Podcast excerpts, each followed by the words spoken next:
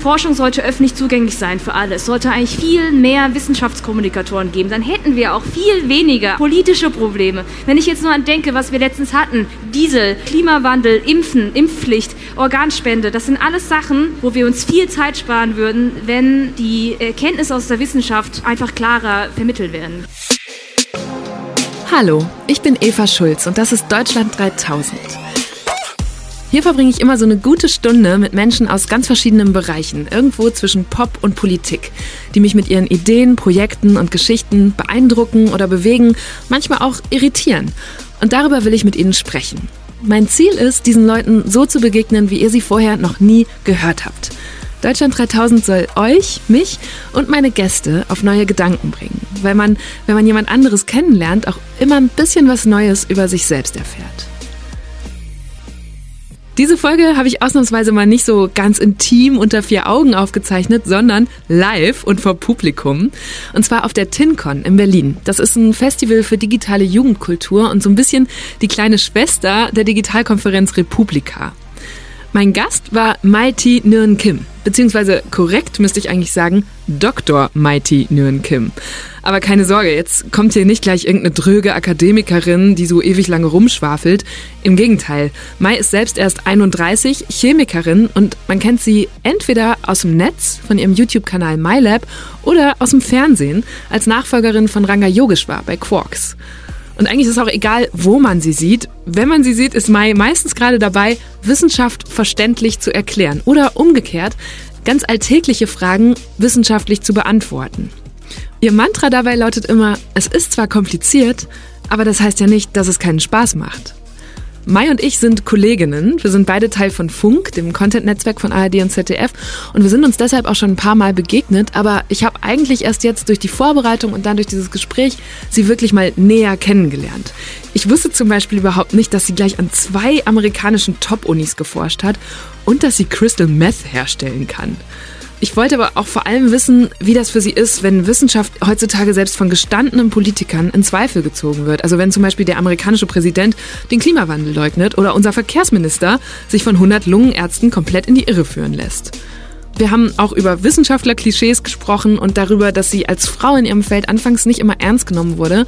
Und dann aber auch darüber, ob sie und ihr Mann, der nämlich auch Chemiker ist, überhaupt an die Liebe glauben oder ob das alles dann doch nur so eine biochemische Reaktion zwischen den beiden ist.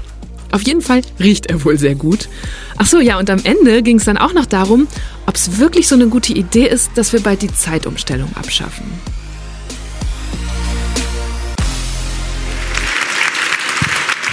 Schön, dass ihr alle da seid. Deutschland 3000 gibt es seit drei, vier Wochen als Podcast. Vielleicht kennt ihr schon die Videos auf Facebook und YouTube. Und jetzt haben wir eben vor ganz kurzer Zeit dieses äh, lange Format mal gestartet, wo ich coole Leute treffen und ausführlich mit ihnen reden kann. Aber wir haben es noch nie live gemacht, deswegen bin ich sehr aufgeregt und gleichzeitig sehr, sehr freudig darüber, dass du der erste Live-Gast bist. Ich freue mich auch. Vielen Dank für die Einladung. Ähm, wo kommst du gerade her? Ich bin seit gestern in Berlin und komme aus, äh, also ich wohne in der Nähe Frankfurt und da komme ich jetzt her. Ja. Und ähm, gerade wurde schon gesagt, aus irgendeinem Grund magst du Chemie, nicht nur aus irgendeinem Grund, du hast einen Doktor, das wurde auch gar nicht gesagt, ne? du bist Dr. Mighty Nguyen Kim.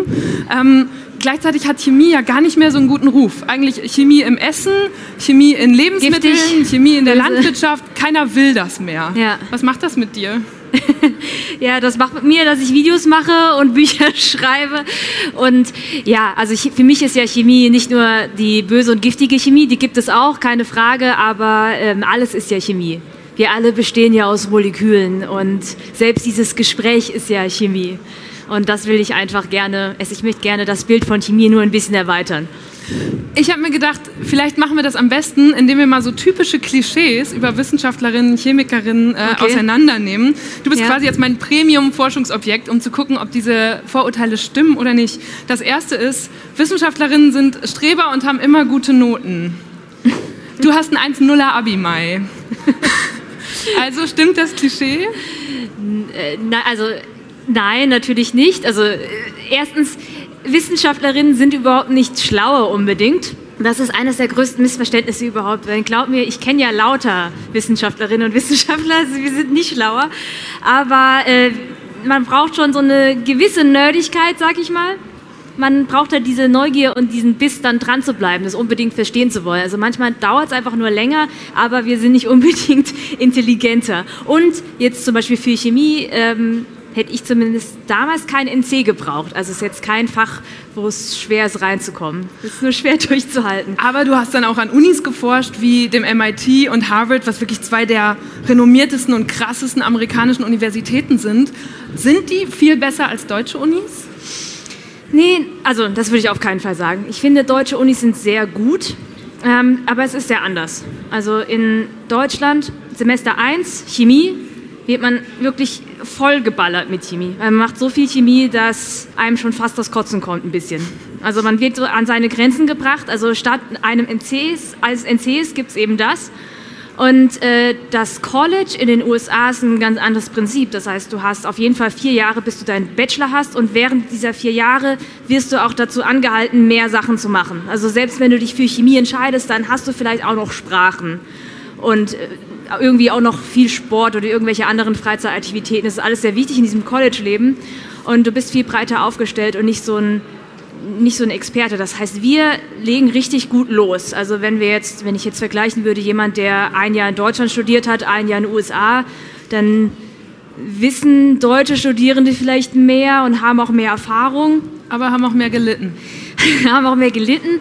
Und ich weiß gar nicht, wie viel das bringt, so viel zu wissen oder so viel auswendig zu lernen oder so viel Erfahrung zu sammeln, weil ich weiß noch, ich hatte quasi schon alle, ähm, alle meine Scheine, Klausuren geschrieben und alles an Laborarbeit gemacht, was ich so machen musste. Und im siebten Semester, und dann bin ich ans MIT gegangen für ein Forschungssemester. Und mein Betreuer im Labor hat mir dann in der ersten Woche gesagt, ah ja, ich sehe schon, du, du kannst das alles schon hier ist unser Forschungsprojekt. Ähm, das nächste Experiment, das designst du mal. Du entscheidest jetzt mal, was, was wir da jetzt genau messen. Ich halte mich da raus. Und ich war so, was? Nein, ich kann das nicht. Ich kann nicht alleine denken. Ja? Und ähm, mitbetreut war noch eine viel jüngere Studentin, die noch im College war und die wirklich keine Ahnung von Chemie hatte, keinen Plan, aber total das mit größtem Selbstvertrauen und Selbstverständnis hat sich hingesetzt so, und dann mit mir geplant und gesagt, ja, ich würde jetzt sagen, wir machen das und das und das.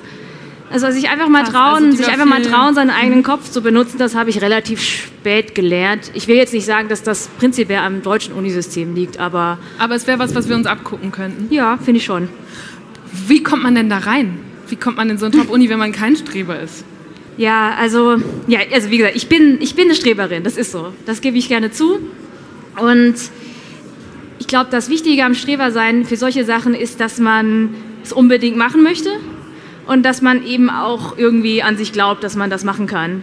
Also das ist, äh, glaube ich, dass man mehr denkt, das ist eine Sache von harter Arbeit und nicht von angeborener Intelligenz. Weil wenn du das denkst, wenn du denkst, du bist, ähm, ja, dann bist du entweder arrogant oder wenn du es nicht denkst, dann hast du halt Selbstzweifel. Mhm. Also man muss schon dran glauben, dass du vieles einfach mit, mit Motivation und, Will und, und Fleiß und Arbeit machen kannst und, ich, und darin glaube ich auch. Also, und ich glaube vor allem an die Motivation. Und bei mir war es so, dass, äh, also mein Mann, äh, den habe ich im Studium kennengelernt, weil er ans MIT gegangen ist. Also er war ein Semester über mir und ich habe das mitbekommen und dachte so, hä, wie geht das? Wie kommt man ans MIT? Mhm. Also das MIT ist so das Nerdparadies für kleine Streberlis. Naturwissenschaftler, also so das, ja. Äh, genau. Und ähm, dann habe ich halt gefragt, was man dafür machen muss und so, so haben wir uns tatsächlich kennengelernt. Und dann war mir halt klar, du brauchst irgendwie eine Person, die dir mal alle Insider erklärt. Und dann habe ich äh, vor Jahren schon ein YouTube-Video hochgeladen. Das heißt, oh Gott, wie heißt das nochmal? Das heißt, wie komme ich nach Harvard, glaube ich. Wo ich so das die, hast du gemacht? Ja, wo ich die Schritte erklärt habe. Ihr braucht ein Stipendium, dafür müsst ihr da und da hingehen. Mhm. Dann müsst ihr einen Brief schreiben, dann müsst ihr das und das machen. Weil eigentlich glaube ich, wenn man die Motivation hat und in Deutschland studiert, kann man das machen. Ja? Mhm. Und es ist eigentlich kein, ich möchte das nicht, dass, ich möchte das nicht, dass ein Geheimnis ist, sondern ich will eher so, ja, jeder, jeder kann das machen. Was ich witzig daran finde, ist, dass du also irgendwie immer schon diesen Erklärreflex hattest. Ne? Also selbst darüber, wie du an die Uni gekommen bist, wo du dann ja, so viel ja. gelernt hast, hast du das noch erklärt. Du hast auch erst in Amerika mit YouTube angefangen, richtig? Mhm. Weil du dich in Deutschland noch nicht getraut hast. Richtig, du, bist, du hast gut recherchiert. Erzähl mal, wie war ähm, das? Ja, ich konnte mir das nicht vorstellen. Ich war in der Doktorarbeit. Also ich war ja nicht so, dass ich 14 war und im Zimmer saß und nicht so lange drüber nachgedacht habe, eine Kamera angemacht habe und so, sondern ich äh, habe mir voll viel Gedanken gemacht, was, was zum Beispiel auch meine Kollegen denken, ähm, was sowas wie Kommentare mit mir machen, ob ich in der Öffentlichkeit stehen möchte. Und ähm, als ich dann nochmal in den USA war während der Doktorarbeit, hat mir das so den, den letzten Mut gegeben, dass ich sagte, gut, wenigstens muss ich mir jetzt, ich kann jetzt ein Video hochladen heute und morgen brauche ich mir meine die Gesichter meiner Kollegen in Deutschland nicht anzuschauen. Davor hattest du Angst, dass die irgendwie abfällig gucken oder sich lustig machen oder was war die Sorge? Weil wie lange ist das jetzt her? Es gab ja schon eine deutsche YouTube-Szene, oder? oder? Ja, aber war das noch so neu? Es gibt heute noch ähm, es gibt heute noch Leute so in unserem Alter, ja, so 30, die sind ähm, Entschuldigung, aber also alte Leute. Es gibt alte Leute so um die 30, die, die wissen natürlich, dass es YouTube gibt aber denen ist sowas wie YouTuber sein. Es gibt Leute, die wissen nicht, dass man davon, dass das ein Beruf sein kann, mhm. tatsächlich. Mhm. Also selbst mit 30, wo man denken würde, das ist jetzt noch jung genug. Das ist mir auch bei der Vorbereitung nochmal bewusst geworden. Wenn Mai und ich zehn Jahre älter wären, hätten wir wahrscheinlich viel langweiligere oder zumindest traditionellere Jobs. Damals gab es noch keine deutsche YouTube-Szene. Social Media war längst nicht so groß und auch Funk, das uns ja mit MyLab und Deutschland 3000 finanziert, war noch gar nicht gestartet. Was für ein Glück! Heute hat Mai allein auf YouTube rund 350.000 Abonnenten. Ihre Videos wie Low Carb Diät, die ganze Wahrheit oder kann Handystrahlung Krebs verursachen, sind unheimlich gut und witzig gemacht. Manchmal singt sie sogar. Ja, ich weiß, was du meinst, wenn du sagst, du hast Chemie. Aber ohne, ohne sie gäb's ich nicht. Oder sie betrinkt sich vor laufender Kamera. Natürlich alles im Dienste der Wissenschaft. Wie sind heutzutage die Reaktionen von Kollegen? Ja, dann waren die, also die Reaktionen waren insgesamt halt dann voll positiv. Ja? Also ich habe mir die Gedanken ein bisschen unnötigerweise gemacht. Ähm, Gerade Wissenschaftlerinnen und Wissenschaftler, die sind immer sehr positiv und sagen, die verstehen es total, was ich mache. Die verstehen auch, warum ich jetzt so viel Zeit damit verbringe, dass ich gar nicht mehr im Labor stehen kann. Und die, und die, die die leiden eben auch darunter, dass Wissenschaft in der Gesellschaft nicht unbedingt ankommt, dass das, was wir im Labor machen, nicht verstanden wird und dass das wichtig ist, dass das dazugehört zu der ganzen Forschung. Ähm, aber gerade so Medienkollegen, die sagen dann so, ah Mai, aber du, du hörst nicht auf mit der Forschung oder du gehst dann schon noch mal. Das wollen dann die Medienleute. Ja, ja, die, die wollen dann so, weil du okay. hast ja was Richtiges gelernt, du kannst die Welt wirklich verändern. Ich sage, nee, ihr, versteht ihr denn nicht, was für, eine, was, was für einen Einfluss wir mit Medien auch machen können und mit Öffentlichkeit? Vor allem bist du ja aber auch inzwischen in zwei eigentlich ganz verschiedenen Medienwelten unterwegs. Du bist einmal auf YouTube und machst da super erfolgreiche Videos und dann machst du jetzt seit einem Jahr auch die Nachfolge von Ranga Yogeshwar und moderierst Quarks im WDR. Wie ist das, in solche riesen Fußstapfen zu treten? Ich find's gut, ja. ja? Nein, also ähm, ich, ja, ich fühle mich sehr geehrt. Ich meine, als Ranga hat Forks vor 25 Jahren quasi gegründet. Da war ich sechs. Also ich bin auch mit Ranga Yogeshwar groß geworden. Und das ist eine Ehre, der ich jetzt auch gerecht werden möchte, aber es ist jetzt nicht so, dass ich jetzt darüber Panik kriege. Also ich, ich freue mich eher, ja.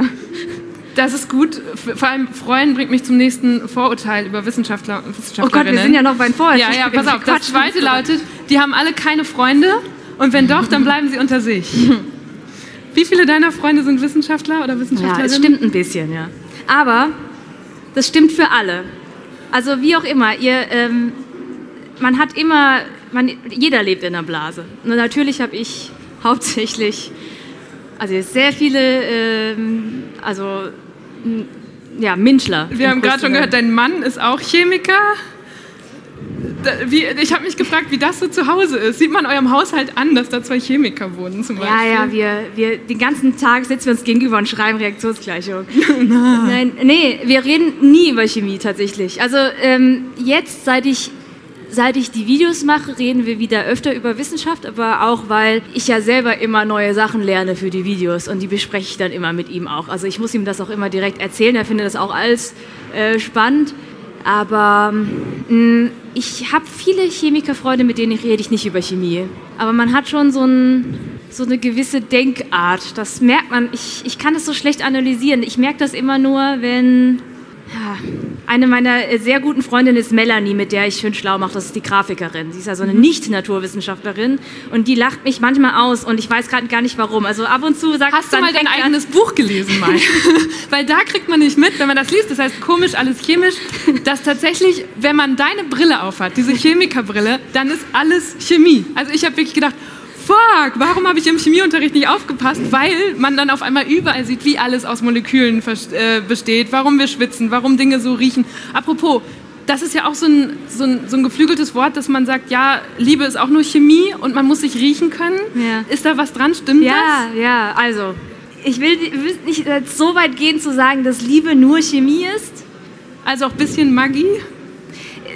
Ja, also ich würde sagen, Liebe ist so ein Gebiet, da würde ich sogar sagen, das ist etwas, wo ich äh, so einen ganz abstrakten Glaubensbegriff zum Beispiel sehe, in so einem Zusammenhang, wo ich sage, es gibt Sachen, da weiß ich nicht, ob wir die je verstehen werden oder ob die vielleicht sogar zu erklären sind. Da gehört Liebe vielleicht dazu. Aber es gibt natürlich so Sachen wie Hormone, die wir kennen, Kuschelhormon, Oxytocin oder so. Oder ähm, was passiert, wenn man Schmetterlinge im Bauch hat, was da äh, für Stresshormone ausgeschüttet werden. Oder dass man sich riechen kann, dass es tatsächlich irgendwelche Duftstoffe unterbewusst wir wahrnehmen und vielleicht Wie riecht nicht. dein Mann?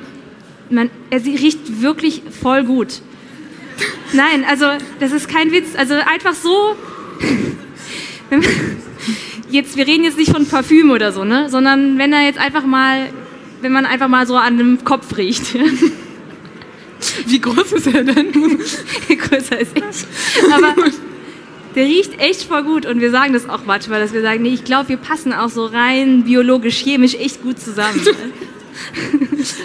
Deswegen die Nerds. Du kommst auch aus einer Nerd-Familie, das fand ich sehr lustig zu lesen, weil, also wenn ich als Kind oder Teenager was mit meinem Papa gemacht habe, dann sind wir irgendwie, keine Ahnung, Fahrradfahren gegangen oder haben Memory gespielt. Du warst mit deinem Vater im Drogeriemarkt und ihr habt Inhaltsstoffe geschmökert. was, ja. was habt ihr da gemacht? Mein der Vater, ist auch Chemiker. Klar, der ist... Der ist auch Chemiker. Ja, also mein Vater hat eine Zeit lang in der ähm, Haarkosmetik geforscht und hat so Zusatzstoffe, oder was heißt Zusatzstoffe, so Materialien hergestellt, die äh, irgendwelchen Haarprodukten die eigentlichen Eigenschaften geben. Weil wenn du jetzt an Shampoo denkst, alles, was du dafür brauchst, ist eigentlich nur Seife, also irgendwas, das sauber macht. Und alles, was du sonst haben willst, Duft, Glanz, mm. äh, viel, äh, Abwaschbarkeit, wie auch immer, das sind alles irgendwie so Stoffe, die mein Vater entwickelt hat.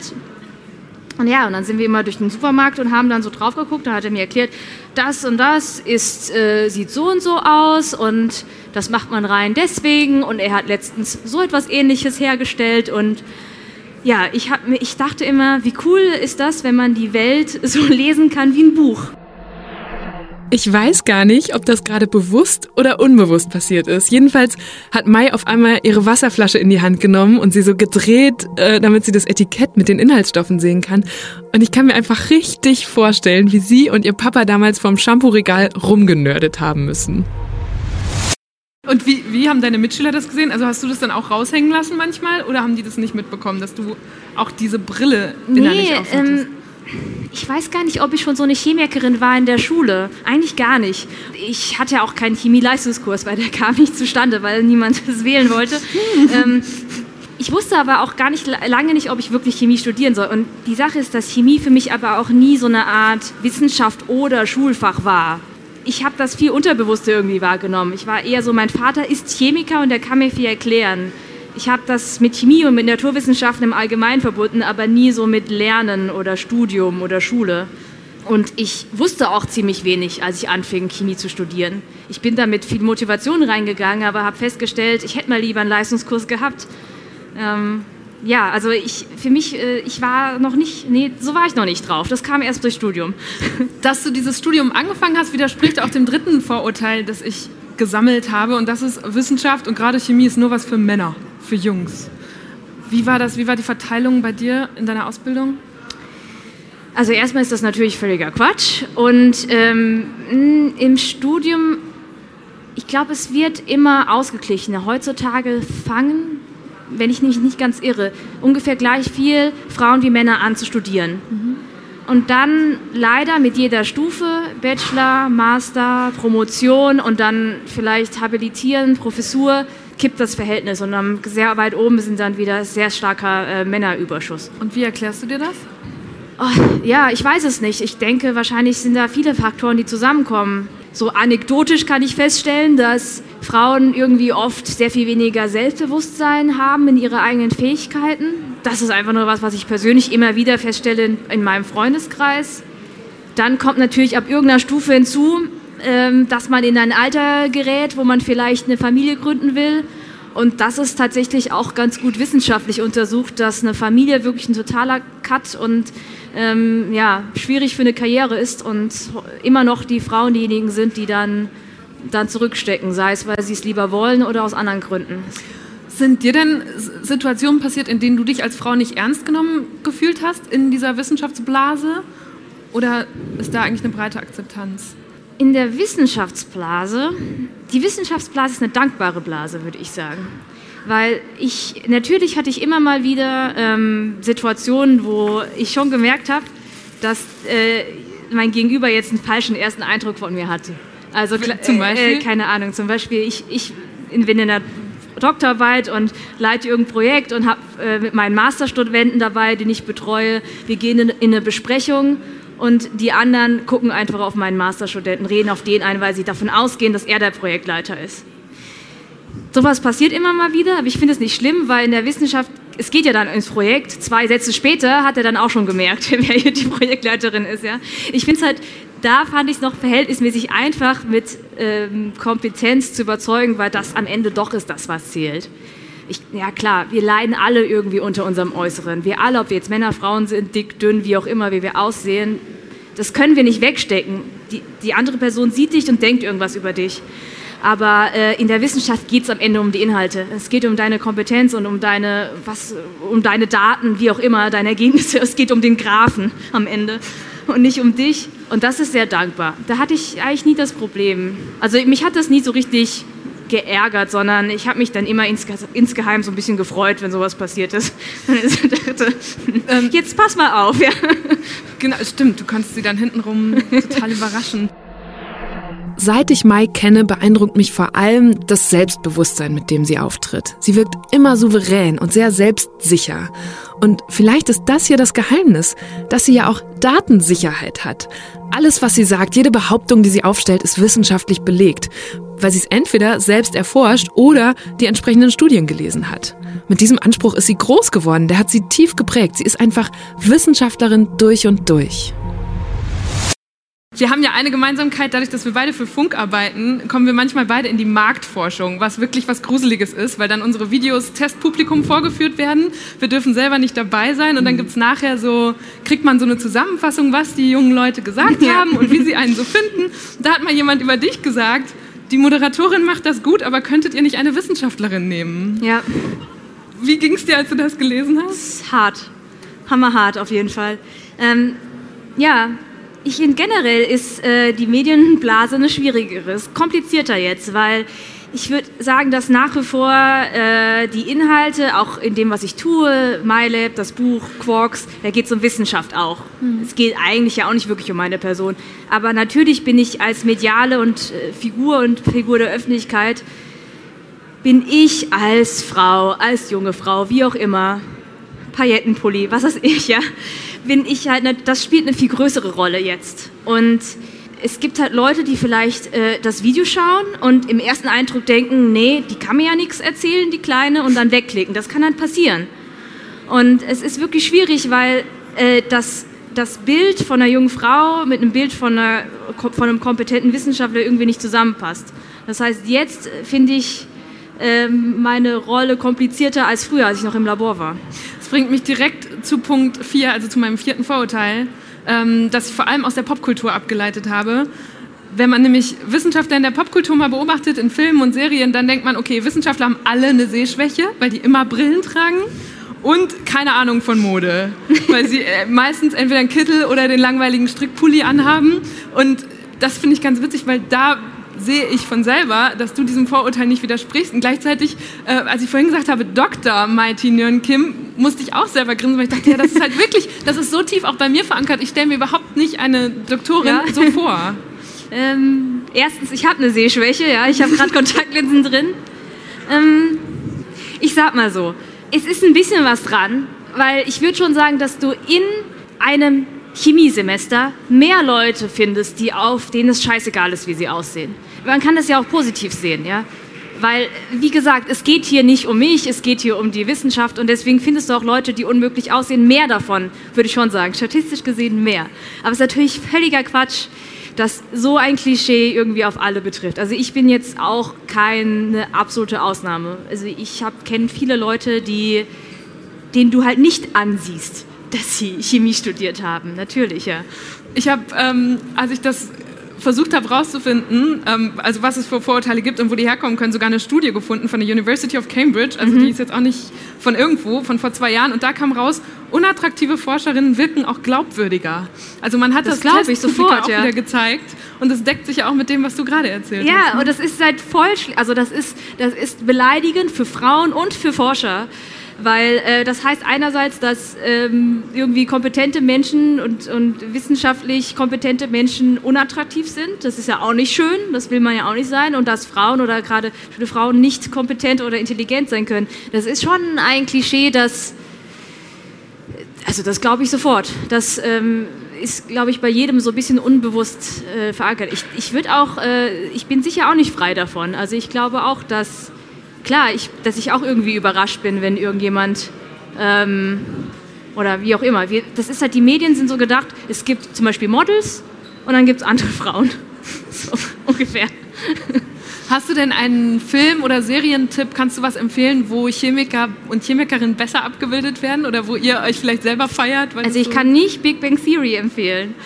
Ich weiß, also ich muss zugeben, ich habe es noch nie so richtig geguckt. Ich habe immer mal wieder versucht reinzuschauen und ich muss einfach nicht lachen. Ich finde es jetzt auch nicht schlimm, ich finde es einfach nicht lustig und irgendwie, ich finde, die sind so platt, die Charaktere, die Klischees, dass sie, also wenn sie ein bisschen komplexer wären, wären sie, naja, egal, ich ähm, schweife ab. Eine Serie, nee, kenne ich nicht. Ich kann keine empfehlen. Also es gibt Big Bang Theory, dann gibt es CSI Miami, ja, wo man äh, super cool ist und dann ist da ähm, ein Labor, mit irgendwelchen äh, abgespaceden ähm, Monitoren, die mitten im Raum schweben und dann... Es wird an Glaswände geschrieben, wenn man das an Glaswände geschrieben, dann sieht man irgendwie, äh, ein, findet man ein Pulver auf, dem, auf der Leiche und sagt sofort, okay, das ist so ein langer chemischer Wie, Name. Das ist nicht realistisch? ja, genau. Also es gibt nur das. Es gibt entweder irgendwie diese Superhelden, die dann plötzlich alles wissen und es sind auch nicht irgendwie, in der Realität ist es ja so, ich bin Spezialist, ich bin nicht nur Chemikerin, ich bin jetzt Spezialistin für Polyurethan-Hydrogele, ja. Und das kann ich. Wenn es irgendwelche anderen Hydrogele sind, würde ich schon meinen Kollegen fragen. Und auch in, in den Medien gibt es dann immer diese Superhelden oder diese Super-Nerds. Es gibt irgendwie nichts richtig... Ja, das, diese Studie, man kann die auch online nachlesen. Es gibt so ein Paper, ähm, obwohl, nee, die von Cambridge kann man online nachlesen. Es gibt noch eine zweite über, ähm, wie Wissenschaftler in der Popkultur nach, dargestellt werden. Die haben so fünf Typen. Auch so The Mad Scientist und fünf. den Weltherrschafts... Ach so, äh, den Mensch, der so Weltherrschaft äh, äh, der will. Verrückte, und, ja. ja mhm. ähm, äh, sehr gruselig, auf jeden Fall. Ja. Ähm, das letzte Klischee, äh, das ich noch habe, ist, Wissenschaftler und Wissenschaftlerinnen reden immer total verschwurbelt und unverständlich. Und das ist was, was ich auch als Journalistin immer wahrnehme, dass man, wenn man die interviewt, ewig lange Sätze, ewig lange Erklärungen, dann ganz viele Fachwörter. Und du schreibst auch in dem Buch, wer Wissenschaft verstehen will, sollte sich abgewöhnen, nach einfachen Antworten zu suchen.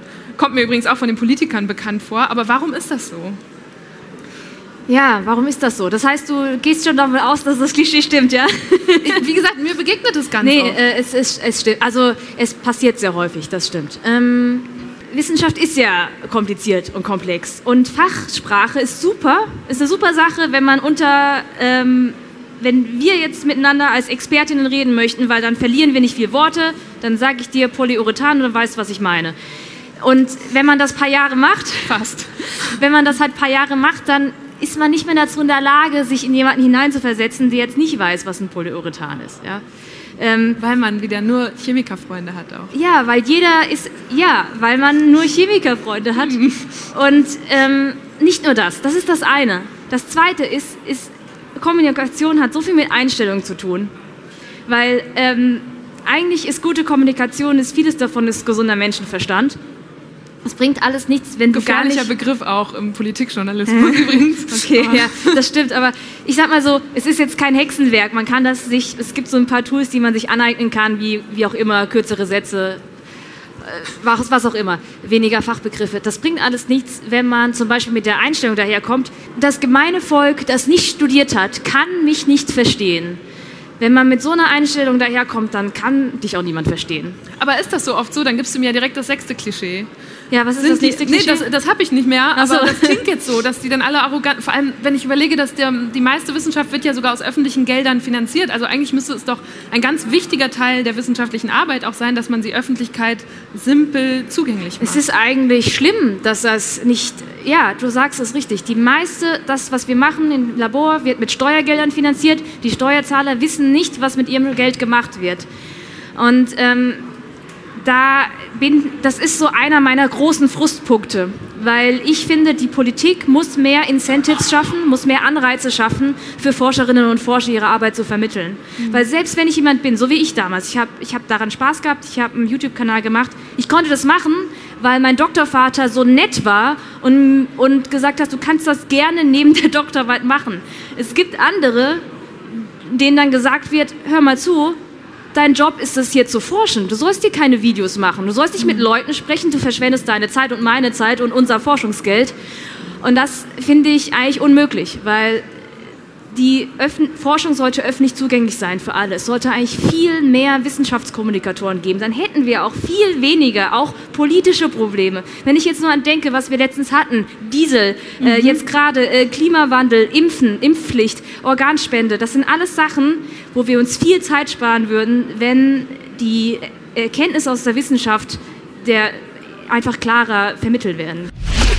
So Obama's talking about all of this with the global warming and the, that. A lot of it's a hoax. It's a hoax. I mean, it's a money-making industry. Okay. Is there climate change? Yeah. Will it go back like this? I mean, will it change back? Probably. That's what I think. Right now, we're at the cleanest we've ever been. Was macht das mit dir, wenn sich so ein gestandener US-Präsident hinstellt und sagt, den Klimawandel, den gibt's gar nicht? Ja, also inzwischen bin ich ja da ein bisschen tot innen, aber nein, das ist, das ist mit Teil der Grund dafür, warum ich das, warum ich irgendwann gesagt habe, das ist kein Hobby mehr, ich muss das machen, ich muss das beruflich machen, ich muss sogar das Labor verlassen dafür. Weil, wenn man aus der Wissenschaft kommt, neigt man dazu zu denken, Kommunikation ist nur bla bla. Das, was zählt, mhm. sind Zahlen und Fakten und das andere ist nur bla bla. Das stimmt ja überhaupt nicht. Wir sehen jetzt sehr deutlich, dass wenn ein US-Präsident irgendwie, wie gefährlich so ein bla bla sein kann. Und dass Zahlen und Fakten ja auch nicht mehr für, als das gesehen werden, was sie sind, sondern einfach verdreht werden können, ganz einfach. Mhm. Dabei sind die Zahlen und Fakten sehr eindeutig. Die Jahre 2015 bis 2018 waren nach ersten Analysen der Weltwetterorganisation die vier wärmsten seit Beginn der Aufzeichnungen. Und die 20 wärmsten Jahre lagen in den vergangenen 22. Vor ein paar Jahren hatte die Bundesregierung sich vorgenommen, was zu tun. Zum Beispiel bis 2020 40 Prozent weniger Treibhausgase auszustoßen als noch 1990. Aber schon jetzt ist klar, dieses Ziel werden wir weit verfehlen. Ich habe das auch gerade in den letzten Wochen sehr bewegend gefunden, weil eben auf einmal das ganze Thema Klimawandel und Umweltschutz wieder Aufschwung bekommt, aber nicht durch die Wissenschaft, nicht durch Politiker, sondern durch eine Jugendbewegung. Und das meine ich überhaupt nicht despektiv, sondern dass mhm. junge Menschen, die zum Teil nicht mal wahlberechtigt sind und ja. gar nicht anders Einfluss nehmen können, auf die Straße gehen und dieses riesen Ding starten mit Fridays for Future und weltweit endlich Welle machen für ein Thema, wo Politiker leugnen, dass es das gibt, zum Teil, nicht alle. Ja. Aber ähm, da, da habe ich auch gedacht, das, das, ist einfach, da ist was komplett verkehrt in der Welt. Ja. Warst du schon mal verkehrt auf einer oder gut, wie auch immer. Ja, genau. genau, das will ich nicht. Äh, warst du schon mal auf einer von den Demos? Nee, Fridays ich habe auch diesen Samstag leider ähm, March for Science verpasst, weil ich äh, was also privat nicht konnte.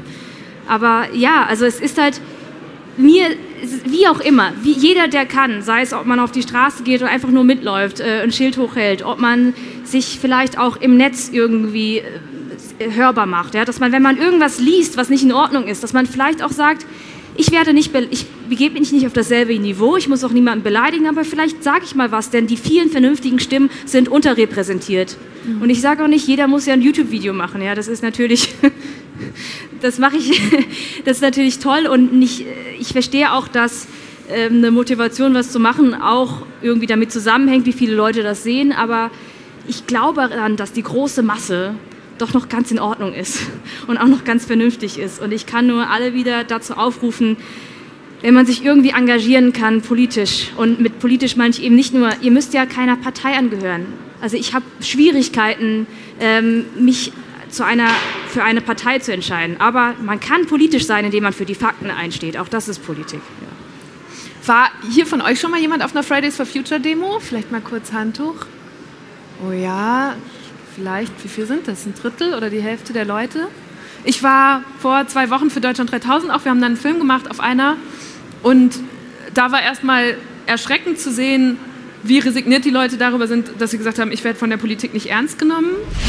Ich bin einfach hier, weil ich nicht das Gefühl habe, dass die Politik irgendwie die Klimakrise ernst nimmt. Mir ist schon seit Jahren bewusst, dass wir was ändern müssen, dass ähm, der Klimawandel eine ernsthafte Bedrohung ist und das wird teilweise nicht ernst genommen. Ich bin hier, um den Politikern zu zeigen, dass es unsere Zukunft ist und dass sie äh, eben nicht für Geld unsere Zukunft verspielen können eine der häufigsten Forderungen, wenn ich gefragt habe, so was wäre die Maßnahme, die jetzt sofort ergriffen werden müsste, wäre Plastik verbieten, Plastik einschränken. Und da musste ich an dich denken, weil du bist auf Plastik spezialisiert. Ja, das und, stimmt. Ähm, gewissermaßen, wie, gewissermaßen. Wie ist das, wenn man dann Plastik verbietet? Bist du da, stehst du da dahinter oder sagst du, nein, meine, meine schönen Polymere? Nee, also Polymere sind oft Plastik, das stimmt. Und dieses aus ich habe noch nie so oft Polyurethan irgendwo gesagt, ist eigentlich ein klassisches Plastik, so Bauschaum zum Beispiel. Ähm, die Polyurethan, an denen ich geforscht habe, waren aber jetzt insofern nicht Plastik, sondern ich habe an bioabbaubaren äh, oder biokompatiblen äh, Polymeren geforscht. Das heißt, man kann ja auch mit Polymeren, äh, sagen wir, medizinisch irgendwie biologische Ge Kunst Kunstgewebe herstellen. Man kann äh, bioabbaubares Plastik herstellen zum Beispiel, das sich dann zersetzt. Ähm, ich sag mal so, ich finde schon, dass es irgendwie ähm, Regelungen irgendwie politische geben sollte, weil natürlich können wir, kann jeder von uns so seinen kleinen Teil machen, aber wir müssen wirklich mehr Anreize schaffen oder wenn es keine Anreize sein können, dann muss es irgendwie muss es ein Zwang sein. Es gibt natürlich, wir werden sind lang entfernt von der Welt ohne Plastik. Ja, wenn wir jetzt mal schauen, wo wir mhm. sind, wir sitzen, gerade auf, auf einer Bühne auf zwei Plastikstühlen. Wir ja. könnten die Stühle könnten wir jetzt noch ersetzen durch Holzstühle, aber wir reden gerade in einem Mikro. Das Kabel, die Kabel sind auch isoliert mit Kunststoff. Es gäbe auch überhaupt keine Kamera, kein Aufnahmegerät, das es jetzt gibt. Es gäbe auch kein Internet natürlich ohne Plastik. Also es ist äh, utopisch, Plastik zu ersetzen und Plastik zu verbieten. Aber das, das eigentlich Schlimme ist ja, dass wir so viel Plastik wegschmeißen. Ähm, Plastik ist ein Material, das ist, das meiste Plastik ist so hergestellt, dass es mehr oder weniger für immer da bleibt. Deswegen ist es so schlimm. Deswegen landet es früher oder später im Meer und geht da nicht weg. Und ähm, wenn wir nur sagen, ja, wir, wir müssen Materialien ersetzen, dann packen wir das Problemchen in der Wurzel. Das, die Wurzel des Problems ist, dass wir zu viel wegschmeißen. Und wenn wir jetzt das Plastik durch was anderes ersetzen, dann machen wir irgendwie anderen Müll. Also es ist wirklich sehr, sehr kompliziert. Wir brauchen, glaube ich, Hilfe. Das ist so wie, mm, ich weiß nicht, ob es bei Kurz gesagt mal war in einem Video, wo das Plastik mit der Sucht verglichen wurde. Wir sind abhängig von Plastik. Wenn nicht irgendwie so wie, nicht, vielleicht nicht so wie drogenabhängig, wir sind es abhängig. Wir können nicht ohne und ich glaube, man muss uns zwingen, weil sonst können wir keine großen Fortschritte machen. Das heißt, das wäre was, wo Politik ran müsste anstatt auch. den Verbraucherinnen und Verbrauchern. Man kann nicht die, Verwor also man kann nicht die Verantwortung völlig an den Verbrauchern. Ich, das finde ich auch irgendwie naiv von, von der Wirtschaft, wenn die sagen, der Markt soll das regeln, weil der Verbraucher äh, möchte das ja. Wie viel, ja, ich sehe auch hier, wir sind jetzt gerade in Berlin, ich denke auch, dass hier in Berlin immer mehr Verbraucher nachhaltigere Produkte möchten. Aber das ist eine, auch wieder eine Blase. Das ist nicht die Realität. Das ist auch ein Luxus, den man sich, leist, mhm. den man sich leisten können muss. Wenn ich ähm, den Luxus, viele haben diesen Luxus gar nicht, weil die sich finanziell gar nicht leisten können, nachhaltigere Produkte irgendwie ähm, zu suchen. Und das finde ich doch schon sehr naiv, dass man sagt, äh, wir klären das irgendwie über die Verbraucher, die müssen es fordern, der Markt stellt sich darauf ein. Also ich denke, da muss mehr aus der Politik kommen. Oder man subventioniert den Markt noch so stark, dass Fliegen auf einmal billiger ist als Zugfahren. Und ja. auch da, das ist ja auch äh, ein Argument, wo gerade wird ja diese CO2-Steuer diskutiert, wo die Leute auch sagen, das ist auch richtig fies von allen zu verlangen, fahr doch dreimal so teuer mit dem Zug, ja. wenn man auch fliegen genau. kann. Das genau, genau. Ja, da wird es genauso schwer gemacht. Ich mag den Begriff Fake News nicht, mhm. aber er ist riesig geworden seit der Zeit, in der du in den USA warst. Damals war auch US-Wahl. Ja, seitdem, ja. Mhm, ja. Geht's nicht mehr weg. Und ich glaube, dass du trägst ja ganz viel dazu bei, diese Fake News oder Propaganda oder irgendwelche Verschwörungstheorien äh, auch zu, zu widerlegen. Eins deiner, nee, dein erfolgreichstes Video, glaube ich, haben fast 750.000 Leute gesehen. Das ist Milch ist Gift, wissenschaftlich geprüft. Was hat es damit auf sich? Äh, was war, wann war das denn? Wann war das mit Unge und Milchesgift? Vor einem, zwei Jahren? Äh, also Unge hat, äh, Unge, großer deutscher YouTuber, hat ähm, ein Video hochgeladen, das hieß Milchesgift. Ähm, was so ein bisschen verschwörungstheoretisch angehaucht war. Er hat da ein bisschen getrollt auch. Aber wie ist er da drauf gekommen? Äh, ich war, das weiß ich nicht, aber es gab ein paar, paar Tage lang auf YouTube kein anderes Thema mehr. Und ähm, da bin ich ja drauf aufgesprungen, weil ganz viele haben irgendwie dazu was gesagt. Und ich dachte, es ist doch super toll, wenn ein Thema so viel Aufmerksamkeit hat, aber mal wieder spricht niemand über die Wissenschaft. Aber das kann ich jetzt ändern, ja. Und ähm, ja, und dann habe ich einfach mal, da geht es darum, ist, äh, ist Milch denn wirklich, äh, ist es gefährlich, ist es ungesund, ist es notwendig und so weiter. Also was ist Milch überhaupt, chemisch gesehen, ja.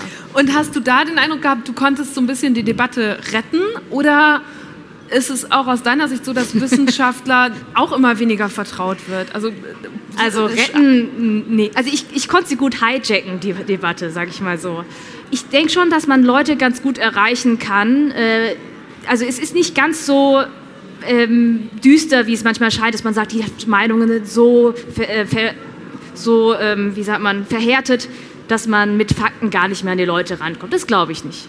Es gibt so ein paar Leute, die sind halt sehr extrem, aber der Großteil der Menschen, die sind die kann man, die können auch noch ihre Meinung ändern. Aber und da glaube ich, wenn man dann so ein Video macht und sich auch Zeit nimmt, auf die Details angeht, dann ja, kann man aber noch was woran erkenne ich, gerade auf Plattformen wie YouTube, wo unheimlich viel davon passiert, was noch ein wahrer Fakt ist und was ein Fake-Fakt ist mhm. und wo jemand sich nur hinstellt und falsche Behauptungen macht. woran es, erkenne ich, wem ich vertrauen kann? Es ist wirklich schwierig. Also ich bei meinen Videos versuche ich eben mehr Infos zu liefern, als man jetzt gewöhnlicherweise sowieso auf YouTube, aber vielleicht auch in, in typischen Zeitungsartikeln kriegen würde, wo ich wirklich sage, ich sage euch nicht nur, die Studie hat rausgefunden ABC, sondern ich blende zu ABC, zeige ich auch noch die Graphen dazu und erkläre, wie diese Graphen zu lesen sind, wie man überhaupt darauf kommt.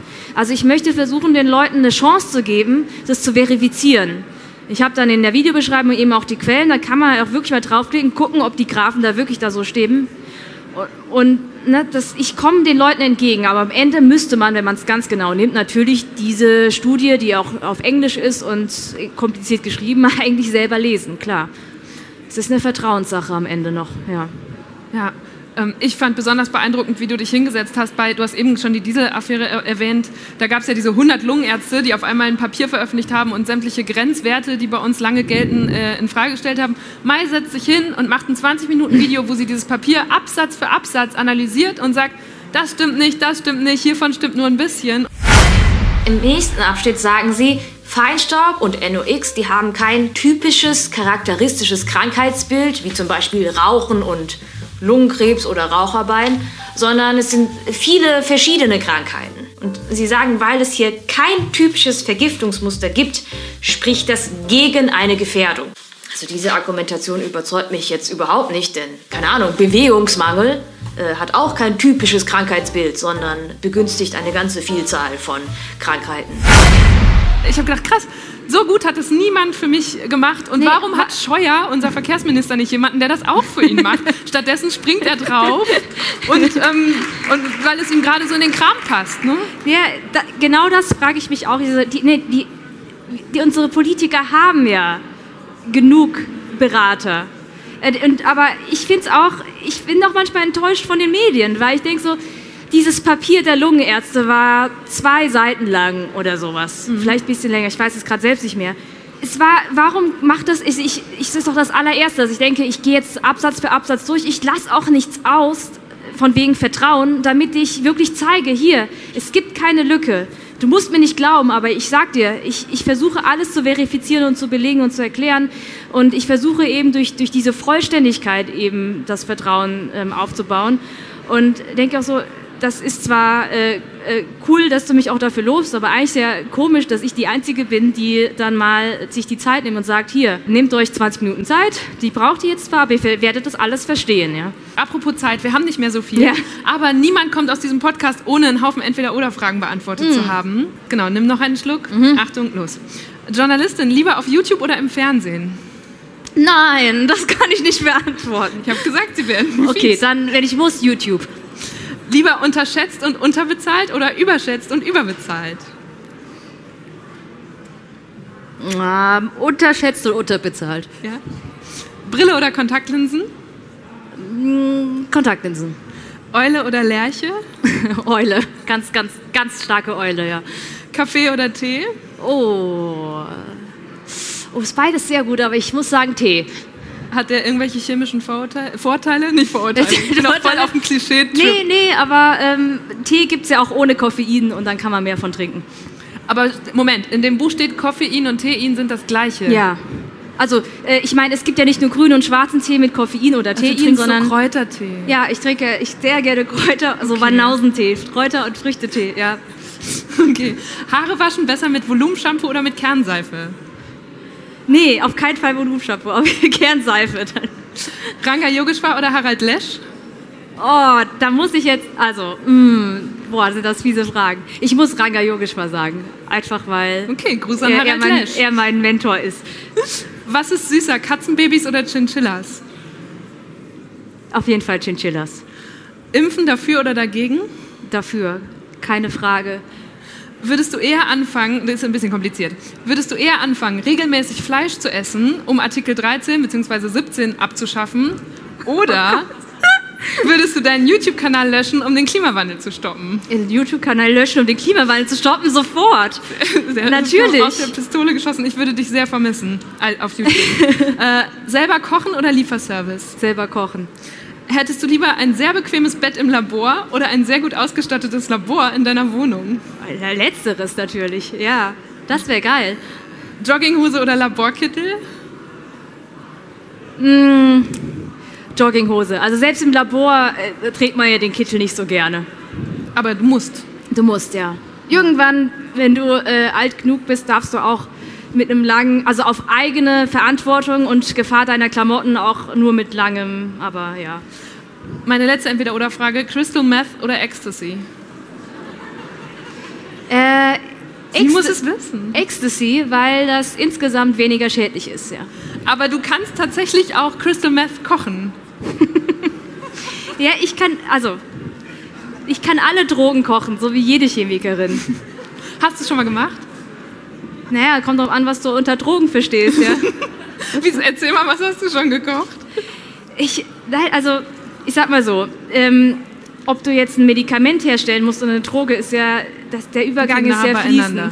Aber wir, wir haben tatsächlich im Studium, ich habe noch nie so eine klassische Droge gekocht, weil wir das im Studium schon nicht machen. Aber hast du schon mal chemische Drogen ausprobiert? Und machst du das dann auch im, Lab also im inneren Laborkittel quasi? Du fragst mich gerade, ob ich schon mal chemische Drogen ausprobiert habe. Ja. Also selbst wenn, könnte ich ja jetzt nicht Ja sagen. Warum denn? Ist doch vorbei. nee, ich habe tatsächlich, ich habe noch nie, äh, ich habe noch nie einen Rausch gehabt. Außer, also ich trinke ja keinen Alkohol, ich habe noch nie gekifft. Äh, der einzige Rausch, weiß ich nicht, ob man den so bezeichnen kann, ist, ich war, einmal habe ich mich betrunken im Leben, es steht auch im Buch, weiß ich, ob du es gelesen. Also einmal habe ich mich betrunken, um zu sehen, wie es ist und das war's. Das, Klar, das habe ich auf YouTube gesehen, das ist auch sehr witzig. Nee, da habe ich mich, da habe ich, da habe ich als Demonstration, okay, zweimal habe ich mich betrunken, einmal habe ich mich für... Jetzt für kommt's nämlich raus. Jetzt kommt's raus. Nee, einmal habe ich für MyLab ähm, das demonstriert, was passiert, wenn ich Alkohol trinke, wie ich dann aussehe, aber da war ich ja noch nicht ganz betrunken. Einmal habe ich schon so Probleme, Dinge zu erklären. Ja, da hatte ich schon Probleme, aber im Buch beschreibe ich, wie ich mit 21 mich so betrunken habe, dass ich direkt zweimal kotzen musste. Uh. Und das, weiß ich nicht, war das ein Rausch? Mir war, ich war, es war so, mir war schwindelig, ich konnte nicht mehr laufen, mir war schlecht, ich musste kotzen, das war's. Ist das das Schlimmste und Gefährlichste, was dir je passiert ist als Chemikerin? Nee, ich hatte auch schon mal einen äh, Unfall im Labor, wo ich ähm, nicht ganz in Flammen stand, aber äh, kurz äh, von der Flamme ähm, also getroffen wurde und äh, danach so aussah wie ein Chemiker-Faschingskostüm. Wie das Klischee. Wie das Klischee. So, da hat es mich eingeholt.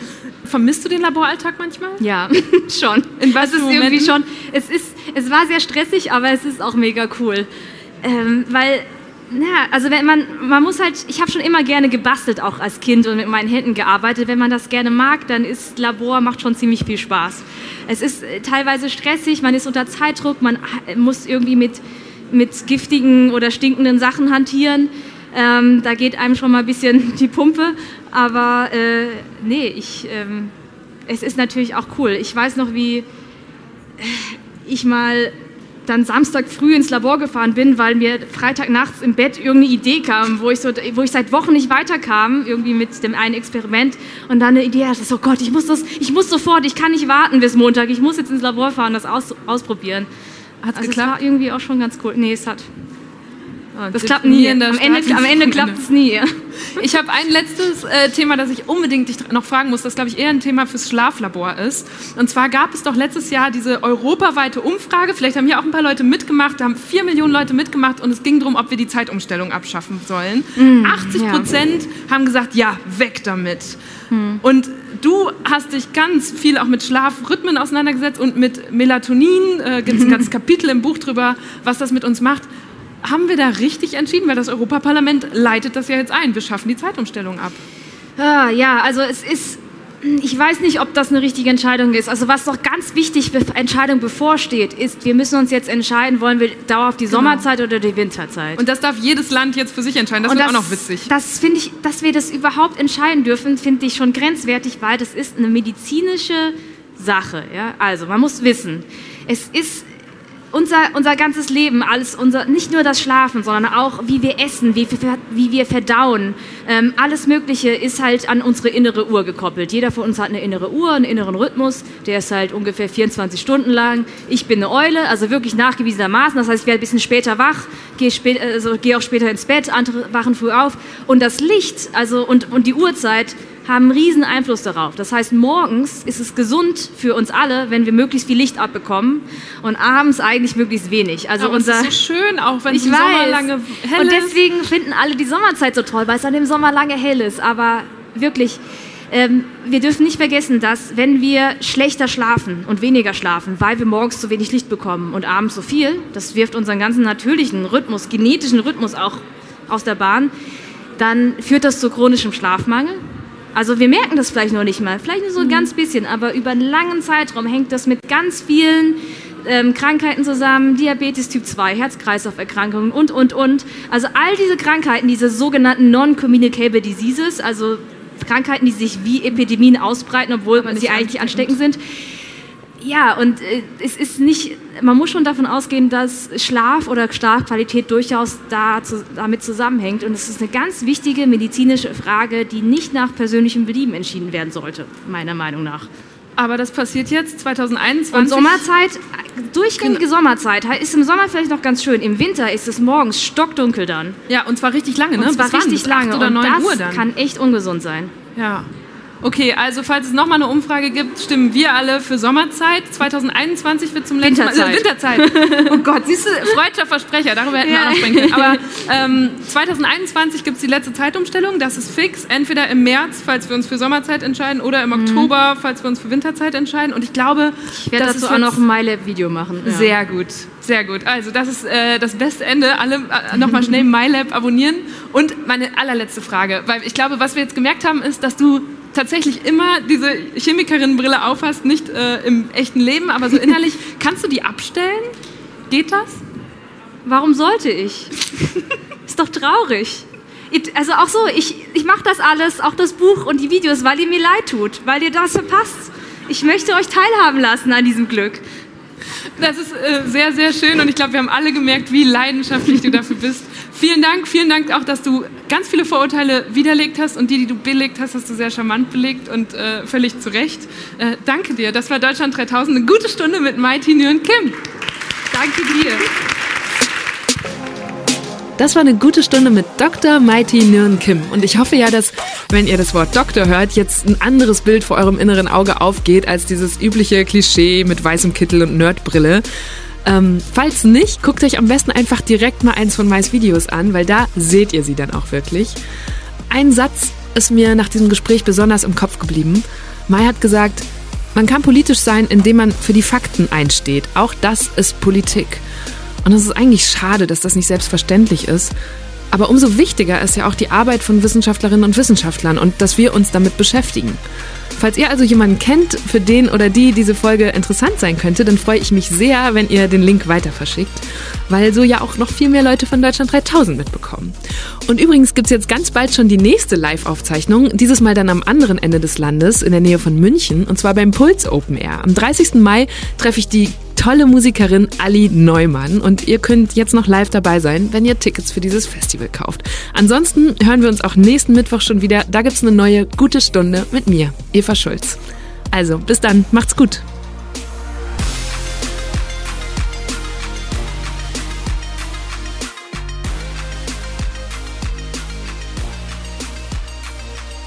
Deutschland 3000 ist ein Podcast von 1Live, Bremen Next, Das Ding, Fritz vom RBB, MDR Sputnik, Enjoy, Puls, UFM, Unser Ding und Funk.